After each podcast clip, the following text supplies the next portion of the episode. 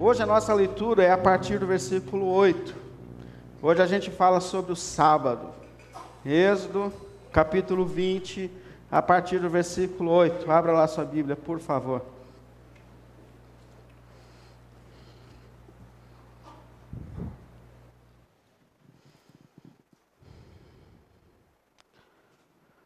Encontraram? Êxodo 20, a partir do 8.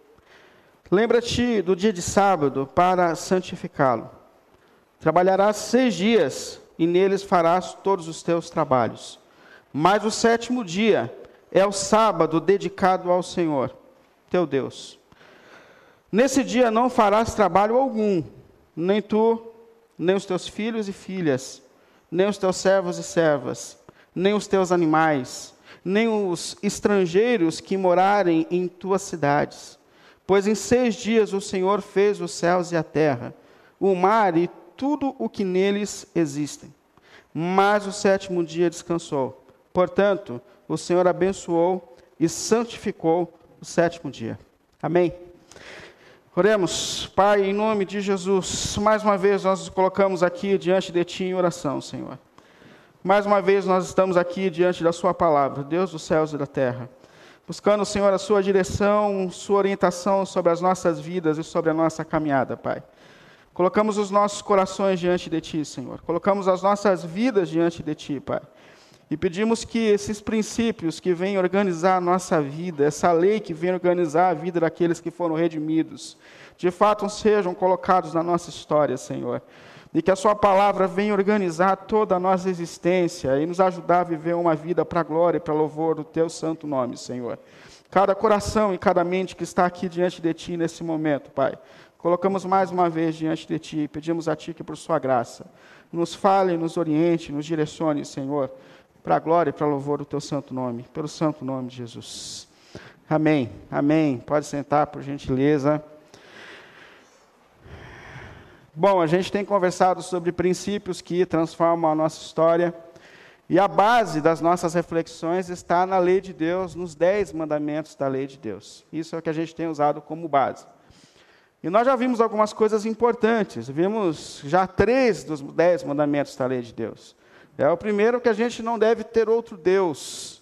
Ou seja, Deus é único.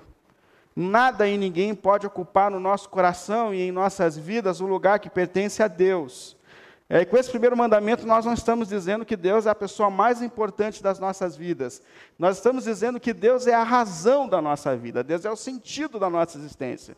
Nós vivemos para a glória dEle. E tudo que nós fazemos, nós devemos fazer para a glória dEle, para louvor dEle. Segundo, organiza como esse Deus deve ser adorado. Então, a Bíblia fala que Deus é um Deus zeloso e que Ele se importa como a gente cultua, como a gente presta louvor a Ele. Então, como esse Deus único e verdadeiro deve ser adorado. E o terceiro mostra para a gente que a adoração acontece nas nossas vidas. É, não tomarás o nome do Senhor teu Deus em vão. Aquela expressão que nos ensina que, assim como o sacerdote, ele tinha um colete onde ele colocava o nome das doze tribos de Israel no seu corpo, e ele entrava na presença de Deus, carregando o nome do povo de Deus diante de Deus. Só que agora essa mesma missão é lançada sobre nós. Nós carregamos o nome de Deus, nós somos representantes de Deus na história. Então você é representante de Deus na tua família, na tua casa, no seu ambiente de trabalho. Há uma grande responsabilidade lançada sobre nós, uma santa responsabilidade que é lançada sobre nós. Hoje a gente fala sobre como ou quando esse Deus deve ser adorado, que é o quarto mandamento, o sábado, o tempo separado específico para a adoração.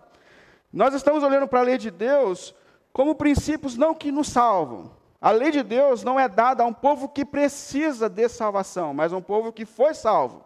Né? Eu sou o Senhor teu Deus, que te libertou, que te salvou, né? que te tirou do estado de escravidão e te tornou uma pessoa livre. E como seu Deus, agora eu vou te ensinar a viver como uma pessoa livre. Mas salvação é uma obra da graça de Deus. É, não é nada em nós que justifique a cruz de Cristo, a morte de, de, Cristo na cruz pelos nossos pecados. E nós temos acesso a essa salvação quando nós cremos em Jesus, quando nós declaramos que Jesus é o Senhor da nossa vida, que o que Ele fez na cruz foi por mim, faz sentido para mim. É nesse momento que Deus derrama sobre a minha vida a graça salvadora, e isso é graça. Porém, isso traz algumas perguntas para a gente, porque já que tudo é pela graça, eu posso viver como eu quiser. Como vivem os que foram salvos pela graça de Deus? É a mesma coisa que era antes. Aí o apóstolo Paulo, que sempre prevê o que a gente vai perguntar, ele fala assim: ó, nós anulamos então a lei de Deus por causa dessa graça que nos alcançou? Ele fala, não, mas de maneira nenhuma. E ele usa essa expressão mesmo, Romanos 3, 31. Fala, não de maneira nenhuma, muito pelo contrário. Muito mais agora que nós entendemos o amor de Deus por nós, nós nos levantamos para viver para a glória dele. Então, o povo de Deus, ele se manifesta agora em obediência, correspondendo a essa graça salvadora que alcançou e transformou e tem transformado a nossa história. Então, o povo de Deus é um povo que obedece à lei de Deus. Jesus fala que a obediência à lei é uma forma de corresponder ao amor de Deus sobre nós. Aquele que me ama, guarda os meus mandamentos.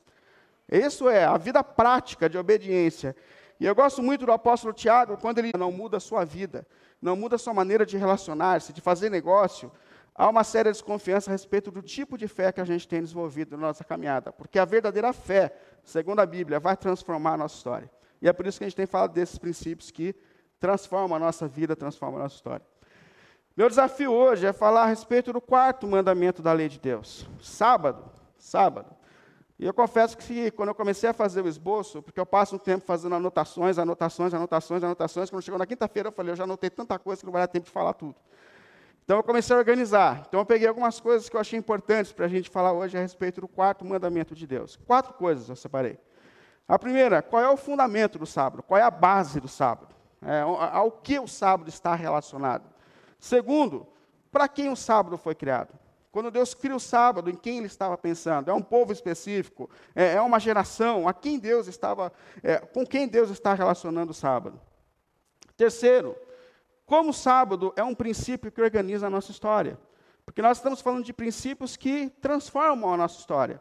O sábado é um princípio de Deus que pode, de fato, transformar a nossa vida, a nossa família, a nossa saúde, a nossa relação com o tempo. E em quarto, como a gente pode obedecer, viver o sábado é, como desfrutar desse recurso dado por Deus de fato na nossa história. Então, a primeira coisa, das quatro que eu coloquei aqui, qual é a base do sábado, qual é o fundamento do sábado? Eu não sei se vocês perceberam, mas quando nós lemos o texto a princípio, o autor aqui ele relaciona o sábado com a criação. Ele diz assim no versículo 11, ó, Pois em seis dias o Senhor fez os céus e a terra, o mar e tudo que nele existe, mas no sétimo dia, portanto, o Senhor abençoou e santificou o dia de sábado. Percebe que ele começa dizendo, porque em seis dias fez o Senhor os céus e a terra. Ele lembra que o sábado foi feito quando as coisas estavam sendo feitas. É por isso que é comum a gente dizer que o sábado ele é um memorial da criação dos céus e da terra. A cada sábado que a gente para aqui, a gente está lembrando que há um Criador dos céus e da terra. É isso que Deus está relacionando o sábado. E mais do que isso, é, é, quando a gente para num dia de sábado, nós estamos dizendo: eu creio que Deus é o Criador.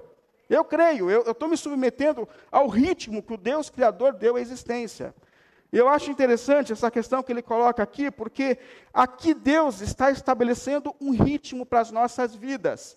Quando a gente olha para a criação, a gente percebe que Deus, durante seis dias, ele cria. Primeiro dia, Deus criou. Deus criou. Segundo dia, Deus criou. Terceiro dia, Deus criou. Quarto dia, criou. Quinto dia, sexto dia. Mas quando chega no sétimo dia, ele para. Ele para. Parei. Há uma pausa. É, o sábado ele é um dia diferente dos demais dias, e a gente percebe isso na ação do próprio Deus. É, e eu gosto de perceber que a primeira coisa que Deus faz não é consagrar e abençoar alguma coisa material, mas Deus consagra um espaço no tempo. Não é incrível isso?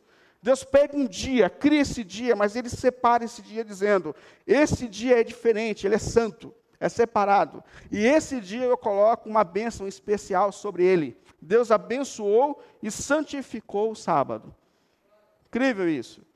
Portanto, qual é a base do sábado? A base do sábado é a criação dos céus e da terra.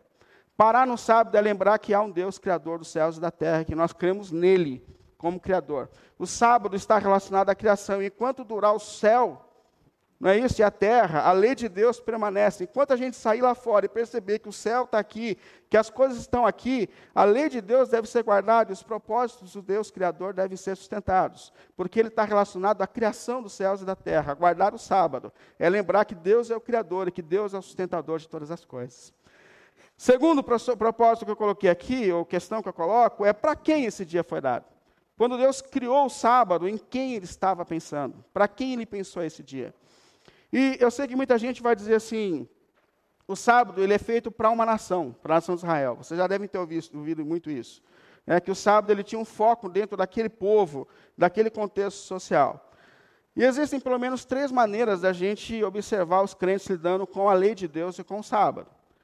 Existe um ponto de vista que diz que os cristãos eles não devem guardar a lei de Deus. Isso faz parte da teologia. A gente chama isso de antinomia. Então, para eles, o sábado não está relacionado aos crentes da nova aliança, que os crentes não precisam guardar a lei de Deus na nova aliança. Esse princípio é difícil de ser entendido, porque os próprios autores do Novo Testamento colocam a lei como uma base para a vida dos redimidos. O próprio apóstolo Paulo disse: Você deixa de guardar a lei pela causa da graça de Deus? De maneira nenhuma. O apóstolo Tiago fala que as evidências da nossa verdadeira fé está na obediência à lei de Deus. Portanto, a própria Bíblia relaciona a obediência à lei com a vida do crente no Novo Testamento. Uma outra maneira de se entender, que é muito comum, é entender que Deus cria ali um ritmo, mas Deus não abençoa especificamente um dia. Então, Deus criou um seis por um. Essa é a regra. Então, você pode fazer do seu dia de descanso a segunda, a terça, a quarta, o domingo, que é um princípio muito comum que também é difícil para a gente entender, porque a gente percebe que na criação, Deus abençoou e santificou o sétimo dia, que é uma relação. Eu não sei para vocês, mas para mim, é uma manifestação da soberania de Deus na história o fato de que Deus manteve a semana com sétimo dia, eh, com sete dias, assim como é dito lá na criação de todas as coisas. Não é incrível isso? Depois de tanta interferência do homem na história, até hoje nós temos um ciclo semanal de sete dias. Sete dias. Então, para a gente também é difícil essa visão, porque a gente percebe que Deus abençoa e santifica o sétimo dia da semana, que é uma bênção é, especial derramada sobre esse espaço no tempo. E existe a visão como a nossa, que entende que Deus sustenta a semana com sete, sete dias, e que Ele abençoa o sétimo dia, e que Ele santifica o sétimo dia, e que esse princípio ele é dado para toda a humanidade. Para toda a humanidade. Por quê? Evidências de que quando Deus cria o sábado lá no início, ele pensa em toda a humanidade. Primeiro, está relacionado à criação. É, o autor, ele faz a gente lembrar da criação. Lembra-te que o Senhor, lá no começo, ele trabalhou seis dias e santificou o sétimo. Quando Deus estava criando as coisas, não tinha judeu. Não tinha um povo específico. Adão e Eva é quem estava naquele momento, e Adam, como dizia no hebraico, Adam é humanidade. Adão e Eva são representantes da humanidade. E o que Deus está mostrando ali para Adão e Eva são os seus propósitos para a humanidade. Para a humanidade. Então, primeiro, porque o sábado está relacionado à criação e não necessariamente a um povo específico. Deus ensina o seu povo a guardar o sábado. Mas Deus não diz que aquele povo é o específico para guardar o sábado, porque isso é um propósito dado na criação. E mais, a gente percebe isso na própria história, do desenrolar das leis da humanidade. Quando Deus vai organizando o seu povo na história, a gente percebe que ele faz questão de ensinar o seu povo a guardar o sábado. Mas ele mostra para o seu povo que o propósito é que todos os povos guardem também. A gente está dizendo que a lei de Deus, o que Deus faz em Israel, não era um propósito específico para a nação de Israel. Desde o chamado de Abraão, Deus está dizendo: você vai ser uma bênção para muitas pessoas. O propósito de Deus para o seu povo é que, por meio do seu povo, por meio da sabedoria que Ele vai derramar sobre o seu povo, todos os povos sejam abençoados. Presta atenção nisso, é verdade isso, irmãos. Então Deus separa um povo que não é especial, que não é mais santo, que não é mais inteligente, e Ele fala: Ó, oh, eu vou organizar a vida de vocês de tal forma que os outros povos vão olhar para vocês e vão falar: quem fez isso com vocês? Quem ensinou isso para vocês? Aí vocês vão dizer assim: olha, é o nosso Deus. Percebe? O propósito é por meio desse povo, por meio desse povo, da igreja, que tem princípios eternos, que os outros povos que ainda não entenderam sejam abençoados e alcançados. E se você percebeu lá no texto que a gente leu a princípio, Deus ele fala em Isaías justamente isso, Isaías 56. Eu vou ler a partir do versículo 2. Para você perceber como o propósito de Deus de sábado é para toda a humanidade. Ele fala assim: ó, feliz é aquele que age assim. O homem que nisso permanece firme, observando o sábado, para não profaná-lo, e vigiando, obrigado, meu irmão, e vigiando a sua mão para não cometer nenhum mal. Que nenhum estrangeiro que se dispõe a unir-se ao Senhor, percebe? Estrangeiro, não é gente de Israel, mas é o estrangeiro. Mas que nenhum estrangeiro que se alia a Deus é, e se dispõe a unir-se ao Senhor venha dizer: Ah, é certo que o Senhor me excluirá do seu povo, e que nenhum eunuco se queixe, não passo de uma árvore seca. Então ele já previu o seguinte: Deus tem um carinho especial com esse povo, a gente está percebendo isso. Deus salvou, livrou do Egito. E, e se a gente se, se, se adequar a esse povo, nós não seremos tratados com os mesmos privilégios que esse povo tem sido tratado, e Deus fala: não, não. Se você se submeter à lei de Deus, e se você fizer parte dos processos e da aliança que Deus tem com o seu povo, as mesmas bênçãos que estavam derramadas sobre Israel também será derramadas sobre a sua vida. Deus está dizendo isso. Aqueles que se alinham à aliança são, são abençoados também. Então não diga que você está fora do esquema. Não, Deus está te incluindo no esquema. Somos nós, né? Pois assim diz o Senhor aos eunucos que guardarem os meus sábados que escolhem o que me agrada, que escolhem o que me agrada e se apegaram à minha aliança, a eles darei, dentro do meu templo e dos seus muros, um memorial em nome melhor do que os próprios filhos e filhas de Israel. Esses que vêm de fora e submetem à lei de Deus serão tão abençoados ou mais abençoados do que a própria nação, Deus está dizendo. Um nome eterno que não será eliminado. E aos estrangeiros, isso é, aos que entram na, na aliança de Israel, que se unirem ao Senhor para servi-lo, para amarem o nome do Senhor, para prestarem culto, todos os que guardam o sábado. Olha que incrível isso. Esses estrangeiros que guardam o sábado sem profaná-lo e que se apegaram à minha aliança, esses eu, eu tratarei no meu santo monte, lhes darei alegria. E a minha casa de oração, na minha casa de oração, os seus holocaustos e sacrifícios serão aceitos no altar. E por isso, a minha casa será chamada casa de oração para todos os povos. Todos aqueles que entram nessa aliança, e Deus já previa que essa casa não seria uma casa para Israel, mas para todos os povos. E Deus fala: se vocês se submeterem à lei que foi revelada para Israel, as bênçãos que eu derramei sobre aquela nação será também derramada sobre a tua vida. É a mesma aliança, é a mesma aliança. Deus deixa claro aqui que é para todos. O próprio Senhor Jesus afirmou que o sábado era um propósito de Deus para todos.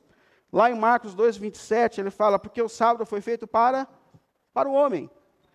E aqui Jesus lembra de duas coisas importantes. Primeiro, o sábado foi feito. Ele lembra da criação. Quando Deus estava criando os céus e a terra, ele criou o sábado. E foi feito para quem? Para o homem. O termo que foi usado aqui por Jesus é humanidade. Ou seja, Deus fez o sábado para a humanidade, para o ser humano, um presente do Criador para as suas criaturas. Também quem diga assim: ah, mas Jesus ele era meio contra o sábado, Jesus não era a favor do sábado. Jesus tinha problema com o sábado, mas com o sábado farisaico. É, porque os fariseus tornaram o sábado um dia chato, pesado, triste. Pensa que você não podia cuspir no chão no dia de sábado. Pensa. Aliás, cuspir no chão é feio, né? Até faz sentido. Mas não podia cuspir no chão de terra. Não podia cuspir no chão de terra. Porque eles dizem, poxa, a saliva vai cair no chão, se tiver uma semente, a semente vai germinar. E se a semente germinar no dia de sábado, isso vai ser plantar, germinar, então está errado. Não podia olhar no espelho no dia de sábado. Porque você ia ver um cabelo fora do lugar e você ia tentar puxar o cabelo, isso é trabalho. Tentar arrancar cabelo no dia de sábado é trabalho. Fico imaginando as irmãs chegando no sábado sem olhar no espelho e dizer, é uma beleza. Mas não podia. É, os caras contavam os passos que as pessoas davam no dia de sábado. Pensa, ficar contando os passos, meu, já deu 150. Parou, para onde está, não pode mais. Então, o critério que Deus dá aqui, que Jesus faz aqui, é com o que eles fizeram no sábado, porque o propósito do sábado é um dia de alegria, é um dia de celebração, é um dia de encontro, é um dia de adoração. E esse é o problema de Jesus com o sábado. Inclusive, quando a gente olha Jesus orientando os seus discípulos na história, ele é muito claro em dizer que ele entendia que os seus discípulos continuam guardando o sábado. Lá em Mateus 24, versículo 20, Jesus ele profetiza que aqueles discípulos dele, discípulas dele, passariam por um momento muito intenso de perseguição. E isso vai acontecer 60, 70 anos depois. Mas Jesus avisou, vocês vão passar por momentos muito difíceis. Aí ele fala assim, ó, orem a Deus para que essas perseguições não caiam no sábado. Porque vocês vão estar reunidos, vai tornar a perseguição mais difícil. Percebe que Jesus ele profetiza que 70 anos depois, 60 anos depois, os seus discípulos ainda estariam guardando o quê? O sábado. O sábado. É importante a gente observar isso. Agora, por que então, já que é uma coisa feita para todo ser humano, e esse é o propósito de Deus, eu acho que é uma questão que surge no nosso coração, é por que então que a maioria dos crentes não guardam o sábado? Né? Eu acho que é uma questão natural que surge no nosso coração e na nossa mente.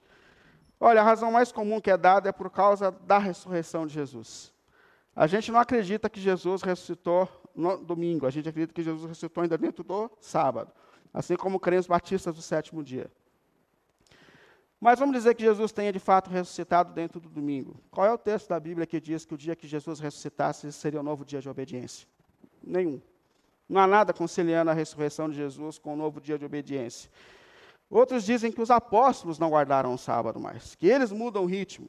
E um dos textos mais comuns usados para justificar isso é lá em Atos, capítulo 20, quando o apóstolo Paulo reúne alguns irmãos, e o texto fala que no primeiro dia da semana, Paulo estava reunido com os irmãos.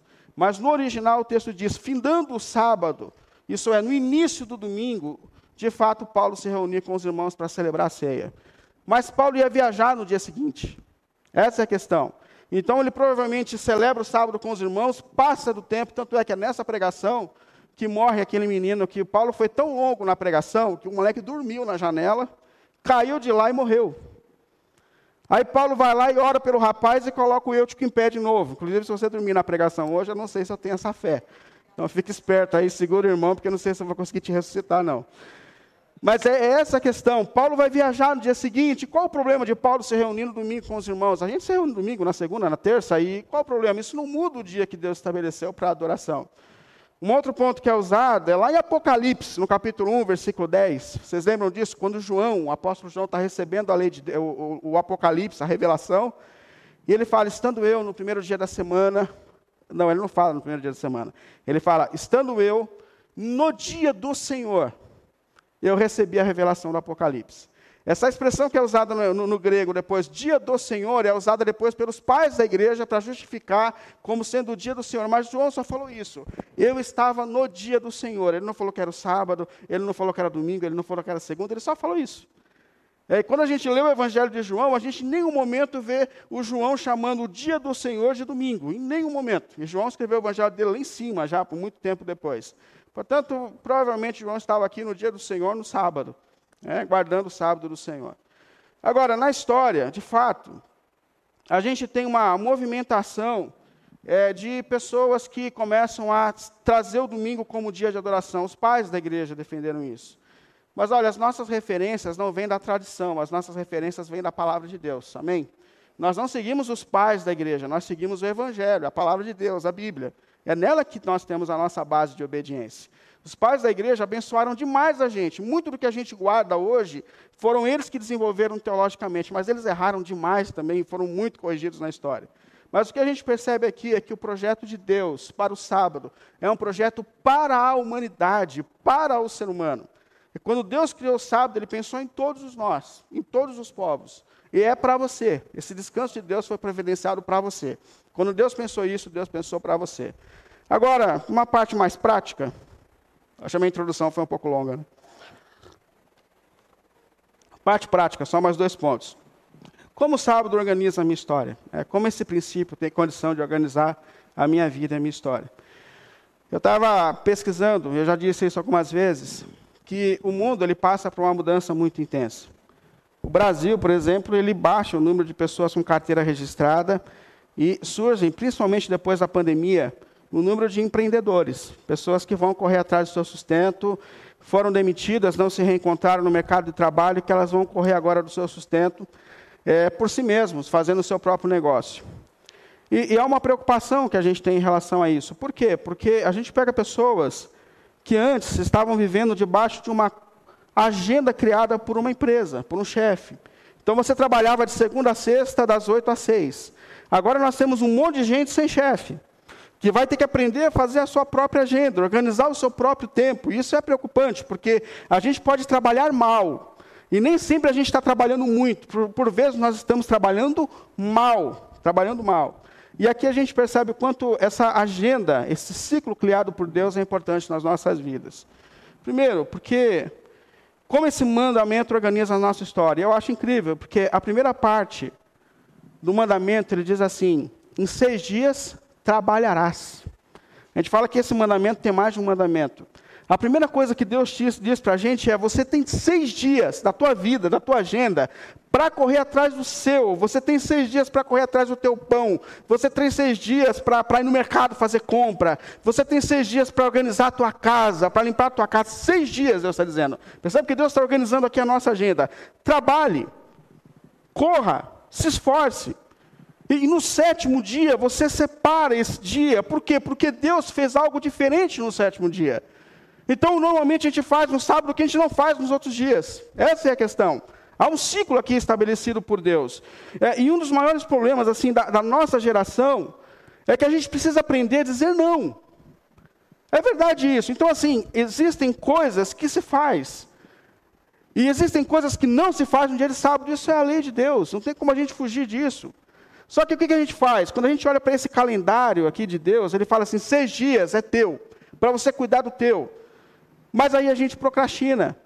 Não é isso. Ah, você tem, sei lá, eu tenho que fazer a pregação de sábado. Eu demoro demais para fazer a pregação. Horas, horas pesquisando. Mas eu falo, preciso fazer a pregação de sábado. Então eu, eu prego a minha demanda e eu divido isso nos seis dias que eu tenho para fazer. Esse domingo eu já começo a fazer a pregação de sábado. É, sei lá, tantas horas por dia me dedicando à pesquisa.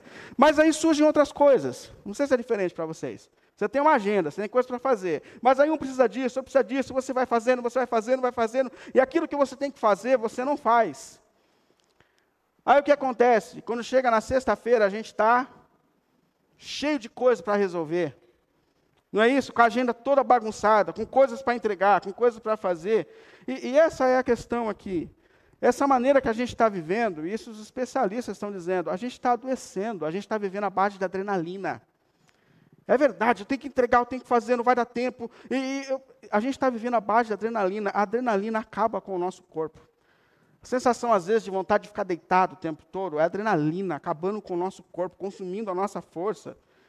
E a gente tem que ver que, que Deus está ensinando para a gente a organizar a nossa vida.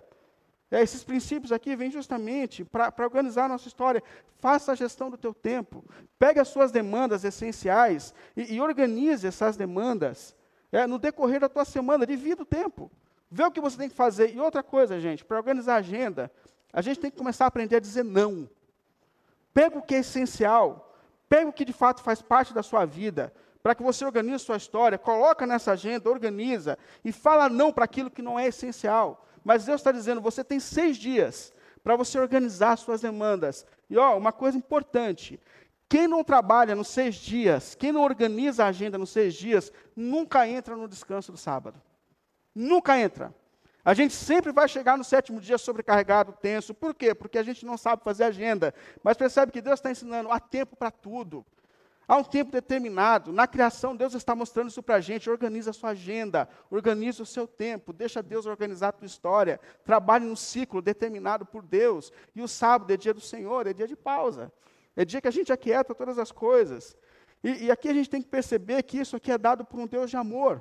Um Deus que conhece as nossas limitações. O Deus que conhece o nosso corpo, o Deus que conhece a nossa mente, e que esse Deus não nos larga a mercê de nós mesmos, mas ele se manifesta para organizar a nossa vida, a nossa história. É isso que Deus está fazendo. Eu estou te ajudando a viver como uma pessoa livre. Quando Israel era escrava no Egito, ela não tinha dia, ela não tinha hora, ela não tinha nada. Ela trabalhava, trabalhava, trabalhava. Aí Deus fala: Eu te libertei. Agora você tem descanso, agora você tem agenda. Eu vim aqui para mudar a tua história, eu vim aqui para mudar o seu tempo. Isso aqui é extraordinário, para mim é extraordinário. Portanto, primeira coisa, isso organiza a nossa agenda. Agora, como que a gente entra nesse descanso, que é o último ponto que eu coloco aqui? Percebendo justamente que o sábado é um dia diferente dos outros sábados. Como eu disse, o que, que a gente faz no dia de sábado? A gente faz aquilo que a gente não faz durante a semana. É um dia diferente dos outros dias da semana. E existem alguns caminhos para que a gente entre nesse descanso? Existe. Primeiro, é perceber que Deus é a pessoa mais importante desse dia. Deus é, o dia, Deus é a pessoa mais importante da nossa vida. Mas na nossa agenda, no sábado, Deus é a pessoa mais importante do nosso tempo. Não esqueça disso. A dizer não a outras vozes para poder dizer sim a Deus. A gente tem seis dias para correr atrás do nosso. Não é isso? Do nosso. Deus vai com a gente. Mas há um dia que Deus fala, que nós falamos, Deus é a pessoa central desse dia. O meu compromisso essencial é com Deus, com a casa de Deus, com a adoração a Deus. Isso é essencial nesse dia. Segundo, é, é a gente tem que perceber que o sábado ele traz sim restrições para a nossa vida. O texto está dizendo aqui no Êxodo 20, versículo 10, olha, nesse dia tem não para a gente. Tem coisas que não pode. Ele falou assim, ó, nesse dia não farás trabalho algum, nem tu, nem os teus servos, nem os teus filhos e filhas, nem os teus servos ou servas, nem os teus animais, nem o estrangeiro que morarem na sua cidade. Ninguém trabalha, a gente não trabalha, a gente faz de tudo para não gerar trabalho. Eu tenho um tio que ele contratou uma vez um pedreiro para trabalhar na casa dele, né? E o pedreiro estava muito bravo, porque o pedreiro queria trabalhar no sábado. Ele falou: Você vai para a igreja? Vai lá fazer tuas coisas, mas eu quero trabalhar no sábado, deixa eu cuidar. Aí meu tio olhou para ele e falou assim: o evangelismo do meu tio era extraordinário. Ele falou assim: não, porque a Bíblia fala nem tu nem o teu jumento. Então você não vai trabalhar aqui na minha casa de jeito nenhum no dia de sábado. Poxa vida, nem tu nem teu servo. Eu falei, cara, você não precisa comparar com o jumento. Tem lá o teu servo, teu filho, né? Ele falou, cara, a coisa que veio na cabeça na hora foi o jumento. Eu falei do jumento. Mas é, é isso, a gente não trabalha, a gente se esforça para não gerar trabalho é, nesse dia. Não é um dia de movimentar comércio. Você pode dizer que eu sou careta, mas é o que o texto diz. Não é um dia da gente movimentar comércio. É, lá em Neemias, só para lembrar de Neemias, Neemias ele vem naquele contexto em que a nação de Israel, porque não obedeceu aos dez mandamentos, ela cai em exílio e ela sofre muito por causa do, da desobediência. E ela fica lá mais de um século sofrendo na mão de povos opressores, povos que vieram para escravizar esse povo. E, e depois eles começam a voltar para casa para viver um momento de reconstrução. E Neemias é enviado por Deus a Israel para ajudar a nação de Israel a viver esse tempo de recomeço. Aí Neemias, como enviado por Deus, começa a observar os erros que a nação de Israel vinha cometendo. Aí quando a gente vai lá no capítulo 13, Neemias diz assim, ó, só o próprio Neemias observando os erros de Israel. Ele fala assim, naqueles dias, eu vi que em Judá alguns pisavam uvas nos tanques para prensá-las no sábado. O pessoal estava trabalhando no dia de sábado. E juntaram trigo e carregaram jumentos, junto com vinho, uvas, figos e todo tipo de carga. Tudo isso era trazido para Jerusalém em pleno sábado, Neemias está dizendo. É, então os adverti, Neemias se levanta aqui, então os adverti que não vendessem alimento nesse dia de sábado.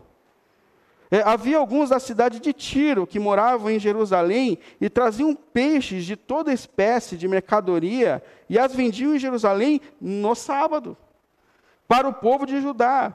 Diante disso, repreendi os nobres de Judá e disse-lhes: Que mal é esse que vocês estão fazendo, profanando o dia de sábado? Por acaso os seus antepassados não fizeram a mesma coisa, levando o nosso Deus a trazer essa desgraça sobre nós? É, pois agora profanam de novo o sábado, vocês provocam de novo ao Deus. Percebe que ele chama aqui a atenção do povo. Você não percebe que a gente cai justamente porque a gente não levou a sério a obediência à lei de Deus. E olha, sempre que você estuda a palavra de Deus, você percebe que sempre que o povo de Deus deixa de guardar a lei de Deus, ele enfraquece e ele cai. Sempre que a nossa fé não muda a nossa história, a nossa história vai para baixo. A gente tem que pensar sobre isso. É, o outro problema aqui que eu acho que a gente pensa sobre falar não em relação ao dia de sábado, é que nós fazemos parte de uma geração que não sabe ouvir não. Não, é verdade isso. A gente gosta de bênçãos, a gente fala já de fora, mas é assim, a gente gosta da bênção, a gente gosta dos recursos, mas a gente faz parte de uma geração mimada. Aí você pode dizer assim, ah, mas ele está falando isso porque ele não sabe a luta que é no mercado de trabalho, para você não trabalhar no dia de sábado, alguma coisa assim. Eu, eu trabalho como pastor efetivo há menos de dois anos. Sempre estive no mercado de trabalho. Eu já fui empregado e eu já fui empreendedor individual. E eu lembro quando eu tinha mais ou menos uns 18 anos de idade, primeiro, segundo emprego que eu tive na minha vida. É, eu fiz um acordo numa empresa e eu falei, olha, sábado para mim é um dia especial e eu não trabalho aos sábados. Ah, tudo bem, vamos embora, aqui é de segunda a sexta. Passou o tempo, anos, e um dia eles chegaram para mim e disseram assim, olha, William, correria terrível, terrível, e você vai precisar vir amanhã, porque a gente não sabe o que faz aqui se você não tiver. Aí eu olhei e falei assim: olha, é uma exceção, é uma situação assim, tudo bem. A lei de Deus tem exceções, né? Aí eu falei assim: se é uma exceção, não vai virar uma regra, eu posso vir aqui socorrer vocês amanhã. E fui. Não fui com a consciência muito boa, não. Mas fui. Mas o que aconteceu? Adivinha o que aconteceu na outra semana? Na outra semana eles me chamaram. Então, William, aquela correria da semana passada, ela está para essa semana também, a gente precisa de você aqui no próximo sábado. Eu falei, opa. E a gente começou ali uma conversa, uma tensão, eu precisava trabalhar. Eu precisava trabalhar. E eu lembro que eu, que eu falei assim, eu vou precisar tomar uma decisão na minha vida. Porque esse ciclo começou a ser uma pressão para mim no ambiente de trabalho. E eu orei muito durante a semana a Deus, dizendo, Senhor, eu entendo que sábado é dia do Senhor e eu tenho que estar na tua casa, mas há uma pressão lançada sobre mim nesse momento, eu queria que o Senhor me ajudasse. E eu decidi, que eu percebi que eu deveria colocar até meu emprego em risco se eu tivesse que deixar de guardar o sábado. Eu lembro como se fosse hoje, que eu cheguei assim numa segunda de manhã, eu falei, hoje eu vou falar para eles, se eu tiver que trabalhar sábado, eu vou ser mandado embora. Ah, eu trabalhando naquela sala sozinho, eu peguei o telefone e falei, vou ligar agora, né, na sala dele. Eu ligava, quando ele atendeu, eu desligava. Com medo de ter que subir lá para falar isso. E isso ficou um ciclo quase o dia inteiro. Deu horário de almoço, eu estava nessa ainda, trabalhando, pegava o telefone, ligava desligava. Aí teve uma hora que eu peguei o telefone e falei, agora. Eu liguei. Aí eu falei, não atende, não atende, não atende, ele atendeu. Aí ele atendeu e falou assim, oi William. Eu falei assim, olha, eu precisava falar com o senhor, porque eu estou com algumas questões aqui e tal. Aí eu falei, está com a agenda ocupada, está com a agenda ocupada. Ele falou, não, estou com a agenda livre, pode subir que a gente conversa agora. Aí eu subi, aquela escada assim, como se fosse um ser caminhando para a morte, né? Mas subi, fui. Eu lembro até hoje que a gente sentou um frente a frente, assim, ao outro. E ele falou assim, e aí? Eu falei, aí que eu sou um sabatista. Eu entendo que sábado é dia do Senhor e que eu não, eu não vou trabalhar nos dias de sábado. Então, se eu não sirvo para vocês, eu sinto muito, mas eu estou indo embora. Ele falou assim, não, não vai embora não. Pode ficar aqui, a partir de hoje você não trabalha mais aos sábados. Foi incrível. Olha, isso eu era um menino ainda. Eu já trabalhei em outras empresas, eu fui empreendedor, eu nunca mais tive que trabalhar no dia de sábado. Nunca mais, nunca mais. E eu acho muito triste, porque, de fato, a gente faz um, parte de uma geração que não está mais disposta a pagar preço nenhum por causa da fé em Deus. É verdade isso, irmãos. Quando a gente olha para os grandes personagens de Deus na história, eles sofreram por causa da sua fé em Deus. Olha para José. Né? José diante da mulher de Potifar, uma mulher linda. Ele poderia ter um momento de prazer, ele podia ter falado caiu, ele fala, eu não vou deitar com essa mulher. E detalhe, estavam só os dois, mas ele fala assim, a minha fidelidade é ao meu Senhor. A minha fidelidade ao meu Senhor. Quando a gente olha para Daniel, quando tem um decreto dizendo, Daniel, você não pode orar mais, cara. Tem uma lei dizendo, se você continuar orando, você vai ser jogado na cova dos leões. Ele falou, não tem problema. Olha que incrível a fé de Daniel. Ele falou assim: olha, se Deus quiser, ele vai me livrar dos leões. Mas se ele quiser, mas se ele não quiser também, eu morro lá, depois ele me chama de novo para a vida, não tem problema. Quando a gente olha para a história de. Lembra aqueles três jovens, Sadraque, Mesaque e Abednego? Imagina a situação desses caras, onde eles estão diante de, um, de uma estátua do imperador, uma multidão de pessoas ali, uma multidão de pessoas ali. E a regra é: quando tocar a trombeta, todo mundo se joga aos pés da estátua. Todo mundo se joga. Aí tem três caras em pé. Falei, escuta, vocês não ouviram? É para se dobrar. Toca de novo. Senão a gente joga esses caras na, na fornalha. E toca de novo. Aí quando toca de novo, está os três em pé. Falei, não, pode jogar no fogo. Agora, uma coisa que eu acho incrível é que as pessoas que estão dispostas a pagarem um preço por causa da sua fé em Deus, elas vivem coisas extraordinárias. Isso eu acho extraordinário. A todo tempo o texto diz: Deus estava com José, Deus estava com José, Deus estava com José. E José passa pelos porões da vida, pelas prisões, e no fim ele se torna o homem mais importante do Egito. É incrível a gente perceber que quando Daniel é jogado na cova dos leões, o próprio Deus soberano fecha a boca dos leões, dizendo: Isso aqui é meu e não é hora dele ir. Daniel estava certo, se Deus quiser, ele me livra. É incrível a gente observar Sadraque, Mesaque e sendo jogados numa fornalha de fogo, e os caras falam assim: gente do céu, os caras estão andando no fogo. O fogo não queima eles. Aí alguém fala assim: não, não, não, estranho que a gente jogou três, tem quatro lá, porque Deus é o Deus que passa com a gente no vale da sombra da morte. Pessoas que são fiéis, mesmo nos desafios da vida, desfrutam de coisas sobrenaturais na sua vida e na sua história. Agora, coisas que a gente tem que levar em conta: sábado é um dia de alegria. Sábado é um dia de celebração, é, é triste, é uma pena esse peso que é lançado sobre o sábado. Sábado é um dia de família. Sábado é um dia de comida especial. Sábado é um dia de roupa especial. Sábado é um dia de gente especial. Sábado é um dia de reencontro. Sábado é um dia de você, se você quiser, depois do culto, pegar e ir para uma praça, ir para um parque com a tua família, leva o teu lanche. Sábado é um dia de alegria. É de fazer aquilo que nós não fazemos nos outros dias. Sábado é dia de fazer o bem.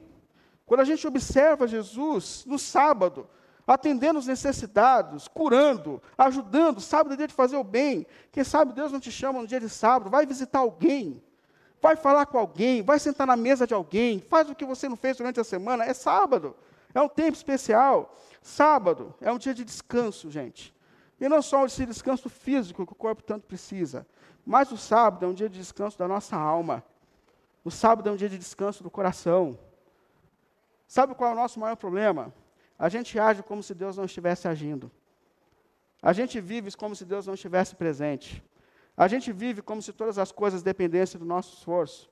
A gente trabalha como se nós fôssemos os sustentadores da nossa vida. A gente evangeliza como se tudo dependesse. Ah, meu Deus, eu não fui lá. Não, não. Muito antes de qualquer ação nossa, Deus já estava agindo. E é nele que nós temos descanso. É nele que temos descanso. É Deus quem cuida dos nossos filhos. É Deus quem coloca sustento na nossa mesa. Por isso, parar no dia de sábado é dizer que há um Deus que sustenta todas as coisas. A minha agenda não é minha, a minha agenda é dele, porque eu não tenho um ídolo, eu tenho um Senhor da minha vida e da minha história. Essa é a questão. Parar no dia de sábado é dizer: Deus, Deus é o sustentador da minha vida.